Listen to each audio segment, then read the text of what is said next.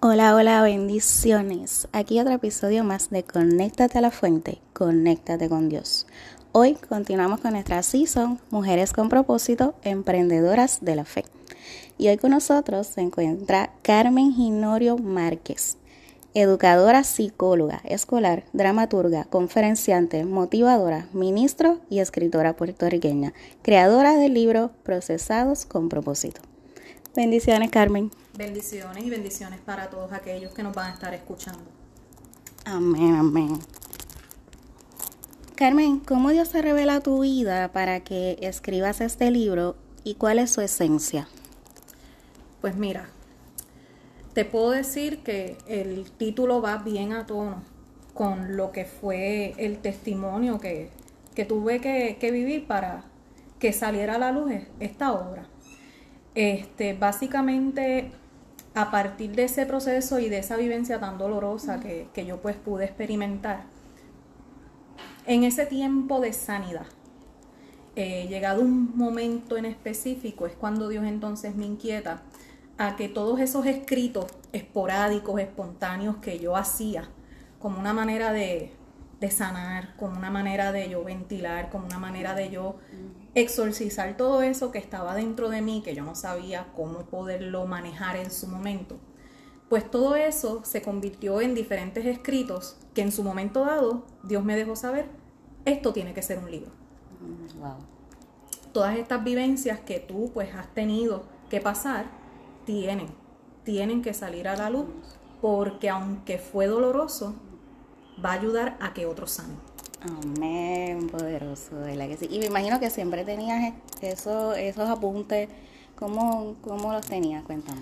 Pues mira, te puedo decir que a mí desde siempre me ha gustado escribir. Mm. Todo lo que tiene que ver con la poesía, la lectura. Bueno, soy maestra de historia. Me gusta leer, me gusta escribir. Y desde pequeña, Dios como que puso esa semillita dentro de mí. Este, al punto que yo recuerdo una vez que estaba en la iglesia mirando hacia el altar. En el altar precisamente había una cruz y en ese momento yo sentí la voz de Dios en mi corazón que me decía, tu don es la palabra.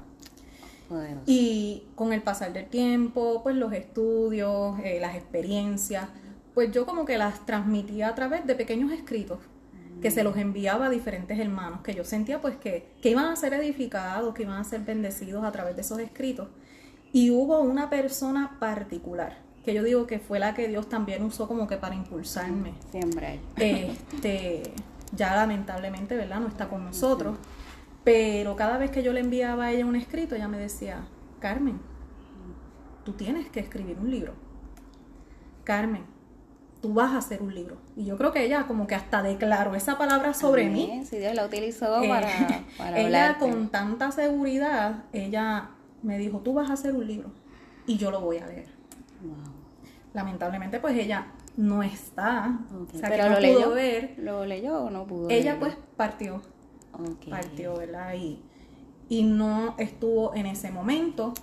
Pero puedo, puedo entender que fue ese, emisario de Dios para dejarme saber de que, mira, esto no se puede quedar en anonimato. Esto tiene que de alguna manera salir. Poderoso, de verdad que sí, como Dios hace, ¿verdad? Eh, define los procesos y y propósito. Define esas dos palabras. Ok. Cuando nosotros hablamos de proceso, precisamente, ¿verdad? Yo soy muy eh, estructurada en términos de las definiciones, yo soy maestra. Exacto. ¿Verdad? Y siempre me gusta como que ir a las definiciones para poder entender, ¿verdad? Los conceptos. Y cuando nosotros hablamos de proceso, pues precisamente son eventos que se dan de una manera secuencial, de una manera sucesiva, o sea, son unos pasos. No es algo que ocurre de la noche a la mañana, sino que conlleva tiempo. Y cuando nosotros hablamos de propósito, es algo que se da con un sentido en específico, con, con un objetivo en particular. No es algo que sucede por suceder, es algo que sucede con una razón premeditada. Amén, amén. ¿Y nuestro Dios es Dios de qué? De propósito. Amén, así es. Entonces, en tu libro, ¿verdad? Audiencia, quiero que sepan que yo lo leí, lo recomiendo full, eh, me bendijo mucho. En tu libro, ¿verdad? Hablas de escenografías divinas, ¿verdad? ¿Qué, ¿Qué anhelas transmitir con este concepto? Ok. Empezamos, ¿verdad? Por decir que Procesados con propósito es un libro que está dirigido a lo que es la sanidad interior y la restauración. Y cuando hablamos de sanidad interior, cuando hablamos de restauración, precisamente hablamos de proceso. Porque a todos aquellos que de alguna manera hemos sido trastocados por algún evento en nuestra vida, traicionados, alguna pérdida, sea cual sea que haya sido la circunstancia que nos haya trastocado profundamente, dejando en nosotros una laceración, una herida emocional, ese proceso para sanar conlleva tiempo. Ese, e, esa sanidad que involucra también hasta la liberación. La liberación es parte de lo que es una sanidad interior, sanidad del alma. Entonces, muchas veces pensamos que ese proceso de sanidad es de hoy para mañana, cuando requiere tiempo.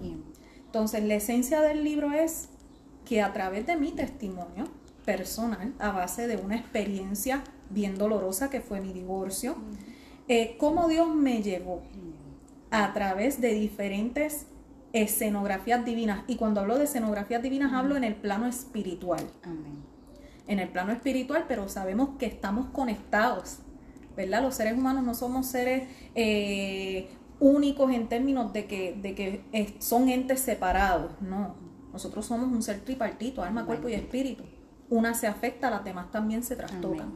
Entonces, procesados con propósito, se plasma ese proceso mío de sanidad y de restauración que todavía sigue, mm, que todavía estoy en él, ¿verdad? No se crea que porque ya yo terminé esa obra y la publiqué, ya eso quiere decir de que ya yo estoy completamente sana, no, Dios sigue procesándome con propósito. Pero la esencia que yo quería capturar precisamente era como a través de mi experiencia, dolorosa, hasta introspectivo, porque trato de incorporar distintos eventos de mi vida, ¿verdad? Que se interconectan unos con otros. Y como Dios a través de esas escenografías divinas, o sea, en el plano espiritual, pero que también tenía un impacto a nivel emocional, a nivel físico, hasta relacional. ¿verdad? Para precisamente llevarme a entender de que, ok, experimentaste esta situación, fue dolorosa, no la esperabas, no supiste cómo manejarla al inicio, pero esa situación puesta en mis manos va a tener un propósito divino. Amén.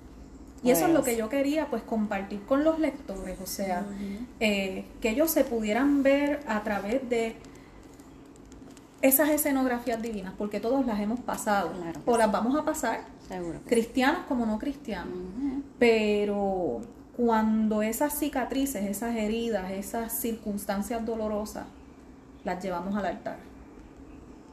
Ahí es cuando podemos entender que hay un propósito que va más allá de mí. Más allá de ti. Amén. Un propósito más allá del dolor que quizás yo esté experimentando. Este, y que en Dios nada se pierde. Amén, Eso está hermoso. Gracias, Carmen. Carmen, en base a tu experiencia, ¿verdad? ¿Cómo tú describes, eh, ¿verdad? O cómo se descubre, perdóname, el propósito que Dios tiene para cada vida, ¿verdad? Tú sabes que hay muchas personas que que tienen este dilema, no sé qué propósito tengo en la vida, no sé qué Dios quiere para mí, ¿verdad? Pero en base a tu experiencia, ¿qué tú le, le dirías? Pues para poder identificar cuál es nuestro propósito, tenemos que hacer una mirada introspectiva. Y tenemos que mirar hacia arriba.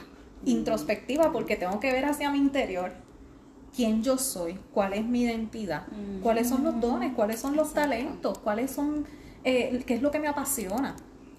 Pero tengo que también mirar hacia arriba, hacia aquel que me diseñó a mí para cumplir con un propósito en particular.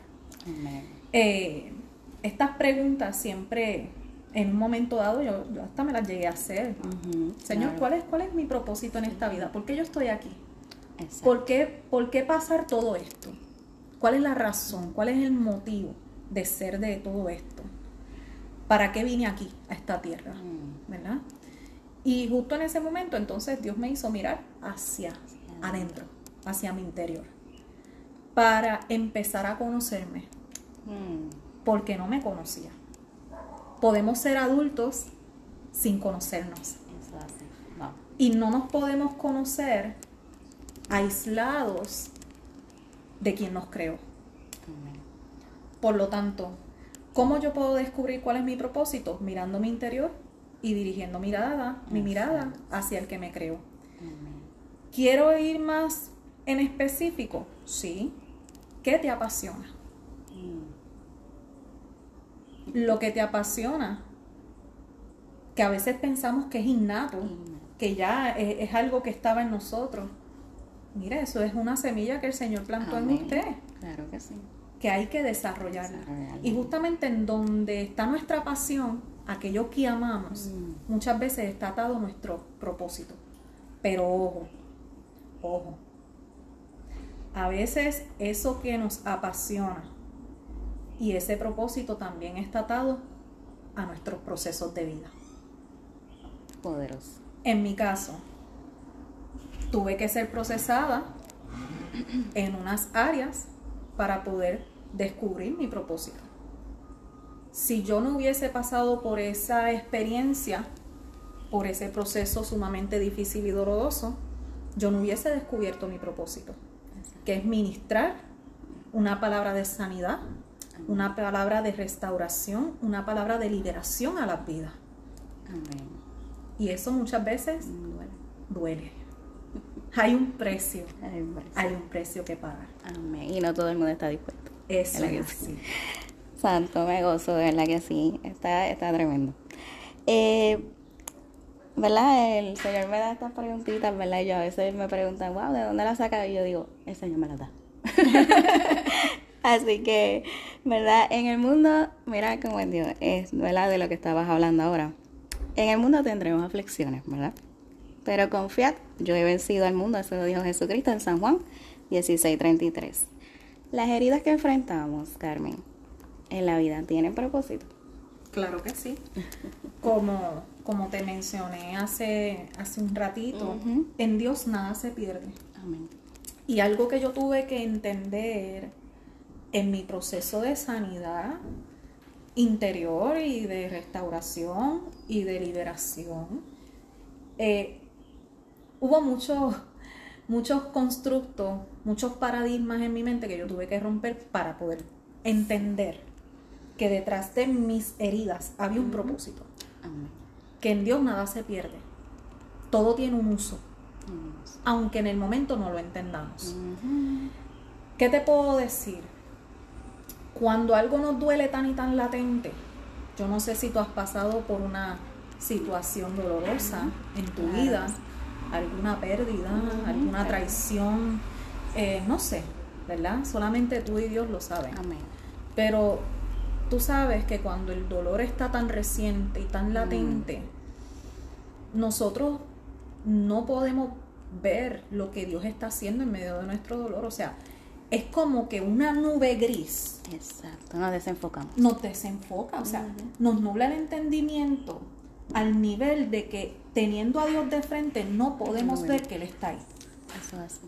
Porque nos concentramos tanto en el dolor, tanto en el sufrimiento, en la angustia, que no podemos entender, o sea, nuestro corazón y nuestra mente no puede entender cómo, cómo una infidelidad de mi esposo con otro hombre puede tener un propósito. Wow. Cómo este dolor que yo estoy experimentando puede servir para algo. Entonces, algo con lo que yo tuve que romper y el Señor tuvo que confrontarme es que muchas veces ante el dolor dejamos de hacer lo que Dios nos manda hacer. Y lo que decimos es, yo tengo que estar bien para servir a Dios, yo tengo que estar bien para hacer, para, para ministrar a otro. No. A cantazos limpios tuve que entender de que Dios se complace en utilizar la gente rota. Ah, wow. Se me paran los pelos, ¿ok? Amén.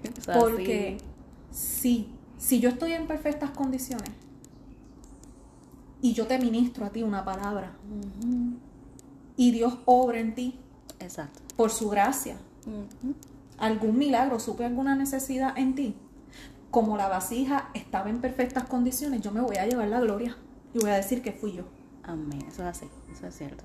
Pero cuando yo soy una vasija quebrada, rota, sea lo que sea que Dios le plazca hacer a través de mí, ¿sabes qué? Voy a tener que decir, fue Él, no fui yo. Santo Jesús, gracias. Entonces, sí hay propósito detrás de las heridas. En el momento no lo vamos a ver, porque estamos manejando el dolor. Exacto. Estamos tratando de descifrar cómo yo manejo esto que estoy sintiendo. Cómo yo manejo esta pérdida. Cómo yo manejo este sentido de vacío. Cómo yo manejo esta soledad. Cómo yo manejo esta tormenta. ¿Cómo yo la manejo? O sea, en el momento en que ocurre, estamos tratando de, de salir a flote. Exacto. Pero como Jesús le dijo a sus discípulos, tal vez lo que yo estoy haciendo ahora tú no lo entiendes, pero lo entenderás después. Amén, amén. Y es como que, Carmen, lo que pasaste no entiendes ahora por qué. Y no entiendes que en efecto hay un propósito detrás de esas heridas. Pero en su momento dado, dame tiempo, Amén. Lo vas a entender. Poderoso. La verdad que sí, nos gozamos. Wow. Carmen, de acuerdo ¿verdad? a la intimidad que tú tienes con, ¿verdad? con el Señor, con nuestro Creador, eh, ¿crees que realizar preguntas a Dios, verdad, es una práctica favorable para mantener una relación profunda con Él? O sea, hacernos preguntas constantemente al Señor. Bueno, estás hablando con una hija que a veces es malcriada con el Señor, que cuestiona, que pelea, que, da, que, que- que le dan los tantrums.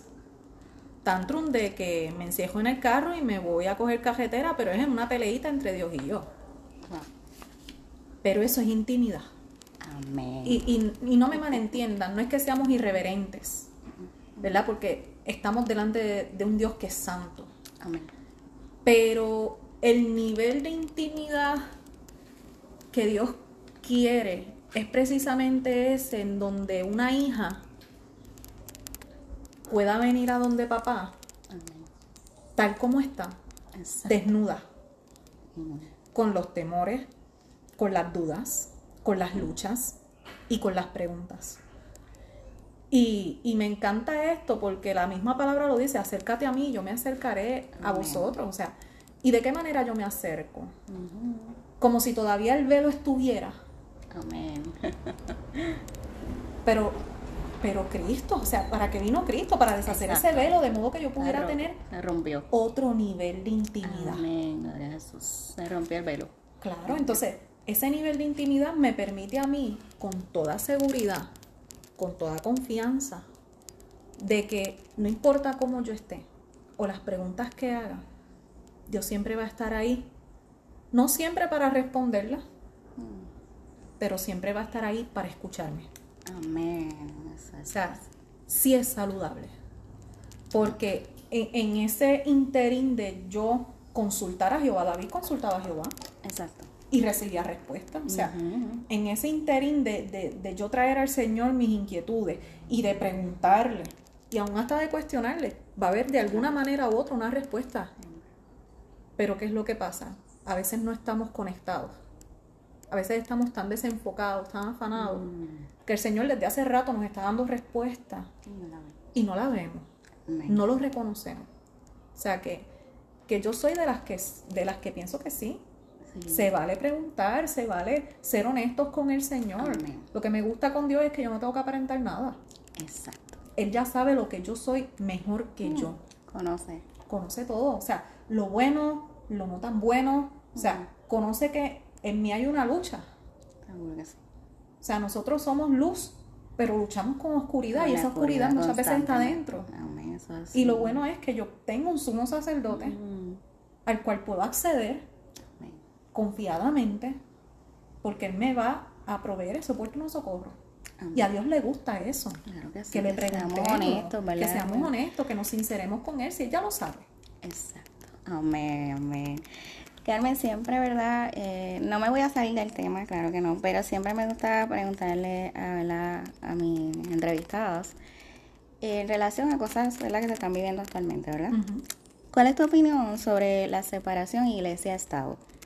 ¿Qué postura debe asumir la iglesia y tú crees que debemos callar?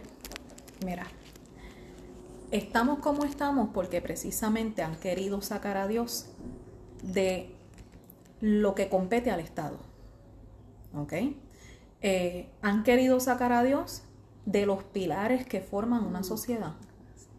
La salud, la educación, mm. sobre todo la educación, eh, la seguridad, el cómo se administra este país. O sea, han querido sacar a Dios de lo que realmente constituye nuestra sociedad. Por lo tanto, no nos debe de sorprender que socialmente estemos en decadencia. Por lo tanto, yo creo que ya con eso eh, respondí a la pregunta. O sea, hemos, nos han querido callar. Nos han querido callar. Pero no en vano, Dios dijo que nosotros somos lumbreras en la cima de una colina para alumbrar a los demás. Y es tiempo de, de hablar. Es tiempo de ser voceros, es tiempo de ser trompeta. Es tiempo de hacer ruido para que nos mm, escuchen. Eso es así, poderoso. Es el tiempo. Amén. En algún momento, eh, Carmen, ¿verdad? de nuestra vida, de, de, todas, ¿verdad? de todas las personas, siempre vamos a experimentar un vacío. ¿verdad? ¿Qué opinas sobre esto y qué alternativa recomendaría a nuestra audiencia ¿verdad? que están pasando por una situación así? Ok. Te voy a hablar de mí. Amén. Cuando yo me divorcio de mi esposo, eh, yo sentí precisamente que yo me quedé vacía yo sentía que como que la solamente de mí lo que quedaba era una octava parte. Mm. Porque lo demás mi esposo se lo había llevado. Entonces yo me sentía como como una extraña en medio de un mar de caras. Y precisamente experimenté un vacío bien terrible. En mi caso, ese vacío el Señor me, me dejó saber por qué se estaba manifestando. Y era porque mi, mi sentido del yo, mm. mi felicidad, aún hasta mi identidad, yo la había volcado por completo en las manos de mi esposo. Y al él irse, pues yo me perdí. ¿Quién yo soy ahora sin él? Entonces, no fue hasta que en un momento dado, estando en mi cama, leyendo alguna porción de la Biblia, me encuentro con este versículo que ya lo había leído antes, pero ese era el momento de Dios de iluminarme ese versículo. O sea, de, de, revelarme. Exacto. O sea, y se hizo carne en mi vida. Y es el hecho, y es el versículo que lo quiero compartir. Este, no tengo la cita, pero sí recuerdo el versículo que dice, que en Jesús habitó corporalmente la plenitud de Dios. Mm. Y nosotros estamos completos en Él. Amén. Y en ese momento, yo recuerdo que yo abrí los ojos como una lámpara. Wow. Sí, era como, como esto que dice en la palabra en Job, que le pasó que él dice, de oídas te había escuchado, pero ahora mis ojos te ven. Exacto, exacto. Fue, fue, fue como, fue como algo, un despertar, exacto. Yo estaba adormecida y como que me despertó. Y, me hizo entender, ok, tú aceptaste a Cristo, tú crees en Cristo. Sí.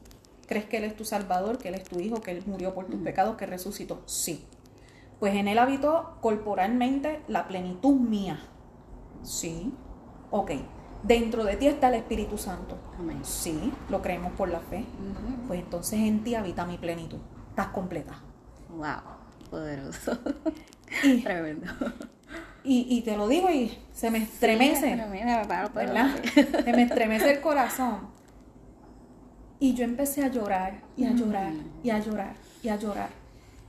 Y era un llanto sanador, pero a su vez era un llanto de liberación porque se estaba rompiendo en mí una fortaleza. en mi, en mi mente yo tenía una fortaleza mental que creía de que sin mi esposo yo no podía ser feliz. De que sin mi matrimonio yo no estaba completa. Que, que, que, que sin él, pues yo no era yo.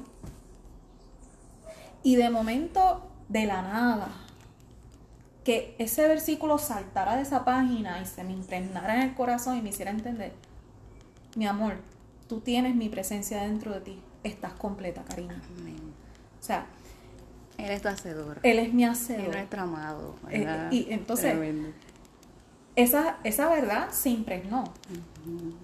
Pero no te voy a negar que tiempo después y aún hoy, llegan momentos en donde yo me siento vacía. En donde como que de momento vuelvo a sentirme un tanto incompleta, como si algo me faltara. No te lo niego. Claro, y, y lucho, lucho con ese sentir. ¿Cómo combatirlo? Mm. Trayendo a mi mente la verdad de Dios mm. que va por encima de la realidad de lo que yo siento. O sea, es tomar la espada de la palabra, que es mi arma ofensiva, y contraatacar todos esos pensamientos y sentimientos que se quieren apoderar. Porque tal cual es en su corazón, en su pensamiento, tal es él. Entonces el enemigo es astuto. Lanza un dardo, esa idea, ese pensamiento genera en ti una respuesta emocional, lo hablas y así mismo te conduce. Por lo tanto, ¿cómo combatir esos sentimientos, sea de, sea de vacío, sea de soledad, sea de menosprecio, de menosvalía, de rechazo? Empapándonos de la verdad de Dios. En su palabra la verdad de Dios va por encima de lo que yo siento. Va por encima de lo que yo pienso. El problema que estamos viviendo y aún Ay, como yo digo esto, sin ser muy, ¿verdad? dilo, dilo como yo te lo pongo, el problema.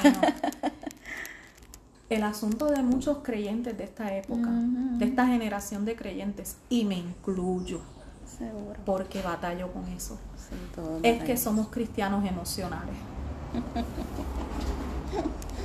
Así es. Basamos nuestra vida cristiana en nuestras emociones y sentimientos. Y la palabra me dice a mí que mi caminar no es por vista, es por mm, mi vista está atada a lo que yo siento y a lo que yo pienso. Entonces, baso mi vida cristiana, mi relación con Dios, en lo que yo siento, en lo que yo pienso. Mira, hoy yo siento una cosa y mañana siento otra. Hoy pienso de una manera, mañana pienso de otra. Entonces, nos preguntamos por qué hay tanto cristiano, hijo de Dios, viviendo vidas inestables.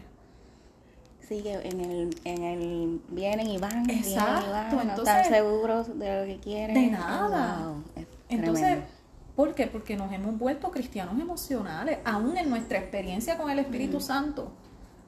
Muchas veces lo volvemos tan y tan emocional y no me malentienda, o sea, aún cuando el Espíritu Santo se manifiesta, las emociones están ahí porque Dios nos creó de esa manera, somos seres sociales y emocionales.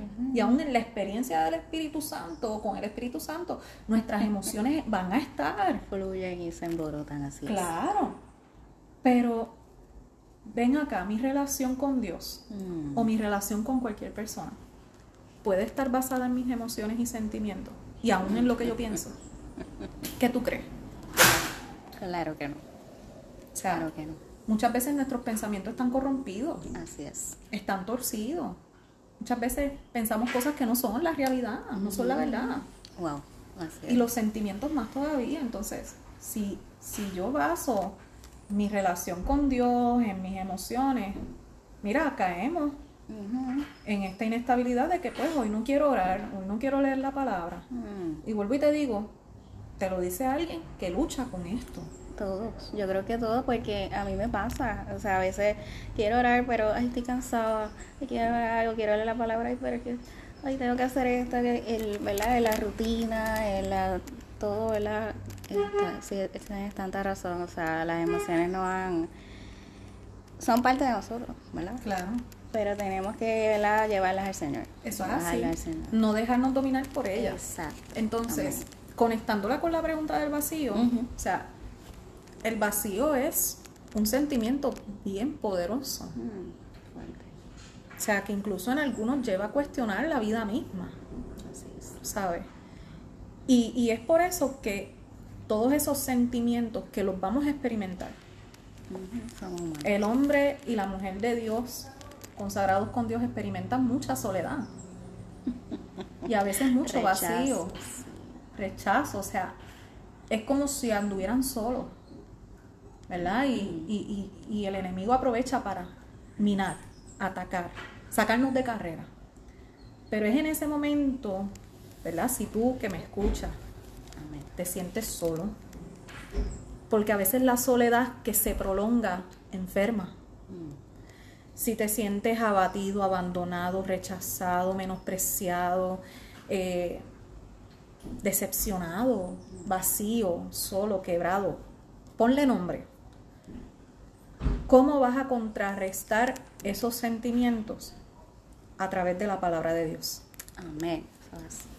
Y eso tiene que ser un ejercicio diario, una disciplina. Una disciplina. Así es como ejercitarte. Eso así. Es un ejercicio. O sea, tú, tú vas al gimnasio los días porque quieres cambiar ¿verdad? Tu, tu, ¿verdad? tu cuerpo, mantenerlo sano. Pues así también debemos mantener sano nuestro, ¿verdad? nuestro espíritu. Nuestro espíritu, seguro Amén. que sí, porque todo está conectado. Está conectado. Poderoso. Carmen, ¿conoces el concepto vareo? ¿Te suena? Pues mira, primera vez para mí. ¿Verdad? Siempre se aprende algo nuevo. ¿Verdad que sí? Todos los días. Yo he aprendido así. mucho contigo hoy, así Ah, que, y sé que nuestra audiencia también. Así que vamos a, a definir varios. Es el sistema tradicional de recogida que consiste en sacudir las ramas para que caigan los olivos. ¿Qué puedes abundar sobre esto, Carmen? Describe, ¿verdad? En base a, de- a lo que tú describiste en tu libro. Pues mira, eh, precisamente en la portada del libro, cuando estábamos en ese proceso con el diseñador gráfico que hizo excelente, excelente Bello, por trabajo, cierto. Pues en la portada del libro precisamente hay una rama de olivo eh, y dentro de esa rama de olivo hay un desierto.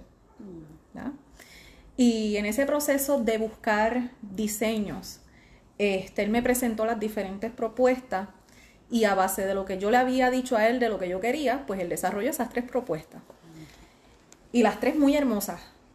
Pero esa precisamente del olivo fue la que yo dije, esta es la que es. Amén. Esta es la que va para el libro. Y sí, en un momento dado, cuando estaba en discusión con él sobre ¿verdad? Lo, que, lo que quería para la portada y demás, pues yo le expliqué a él lo que es ese proceso del prensado Mm, de la oliva. O sea, de cómo la oliva o el olivo tiene que pasar por un proceso, o sea, no es algo de hora para hora, es algo que toma tiempo, requiere paciencia. Este, cómo esa oliva o ese olivo es prensado. El concepto de vareo lo desconocía, lo aprendí hoy. Me enfoqué más en, en el, El proceso, del proceso. del prensado, porque así yo me sentí claro. Yo me sentí que yo había sido exprimida, prensada de mis malas actitudes, de mis malos pensamientos, de, de mi yo, de todo aquello que, que estorbaba para que se pudiera purificar y filtrar el producto, Mm, que es la oliva, el aceite de oliva. Y cómo ese proceso puede ser doloroso para la oliva o el olivo. Imagínate tú ser ahí entre dos placas de piedra prensado. Eso, eso es un impacto, es un trauma Claro sí. al olivo. Pero ¿cuántos no se benefician del producto que sale? De ese aceite que sale. Amén, es así. Pues ahora entendí que también sí, a mí me sacudieron. Bueno. No, sola- no solamente me prensaron, a mí me sacudieron y me siguen sacudiendo nos sacuden todo el tiempo. todo el tiempo. Así es. Wow, wow, qué bonito el Señor, ¿verdad? Cómo Él nos habla a través de verdad de la naturaleza, de, de las plantas, ¿verdad? De, de cómo ese, ese, ese proceso del olivo. ¿Dónde adquirimos tu libro, Carmen? Es bien importante esto, no se me puede quedar porque es, este, ¿verdad? Para que nuestra audiencia sepa dónde lo vamos a conseguir. Ok. Su versión eh, en línea, digital. Está en Amazon, lo pueden buscar en Amazon, procesados con propósito, una mirada más allá de las circunstancias. En su versión impresa, para los pueblos del área del sur, está en la librería El Candil y está en A lo Natural. Para aquellos que son de más del norte, está en la librería Wow en Bayamón. Y para los que son del centro de la isla, está en la librería Serendipia en Barranquitas. A su vez lo pueden adquirir a través de nuestra página oficial www.procesadosconpropósito.com. Puede contactarse también conmigo a través de nuestra página de Facebook, Procesados con Propósito, este, o se pueden contactar directamente conmigo al 787-298-9194. Amén. Así que ya saben, amada audiencia, de verdad lo recomiendo porque lo leí, fue algo que la tenemos que leer. Eh, como todos vamos a ser procesados, ¿verdad? Con un propósito. Carmen, ¿verdad? Por último, ¿cuál sería tu exhortación o motivación, eh, ¿verdad? A nuestra audiencia para conectarse con la fuente de, todo lo que existe. Mm. ¿Cómo conectarnos con Dios? Wow. Pues mira, es ir, tomar la decisión consciente de ir a su presencia tal como estamos. No tengo que esperar a estar completamente sana. No tengo que esperar a estar completamente libre. No tengo que esperar a estar completamente restaurada para acercarme al quien tiene los planos originales de lo que yo soy. Y en ese plano está mi propósito. Y termino con esto, recordarle a la audiencia que detrás de cada proceso doloroso hay un propósito divino esperando a ser descubierto. Amén. Gracias Carmen por estar con nosotros. Y ya saben, eh, donde ella les dijo que quieren su libro, full lo recomendamos para que la sean bendecidos nada, le terminamos aquí. Gracias Carmen de nuevo, Dios te bendiga y, y, seguimos, ¿verdad? Eh, buscando nuestro propósito. Bendiciones y hasta la próxima.